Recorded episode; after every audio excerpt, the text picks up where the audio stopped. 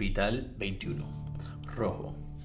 Existen muchas alertas, muchas señales. El semáforo o la señal de alto, por ejemplo.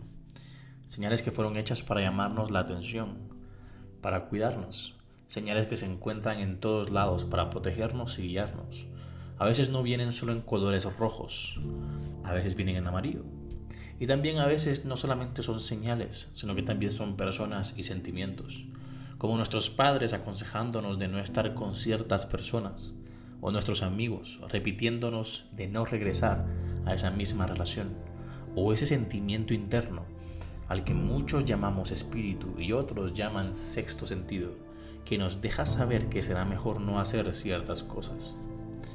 Cerca de esas señales nos conviene estar, porque marcan el camino hacia donde debemos y deseamos ir.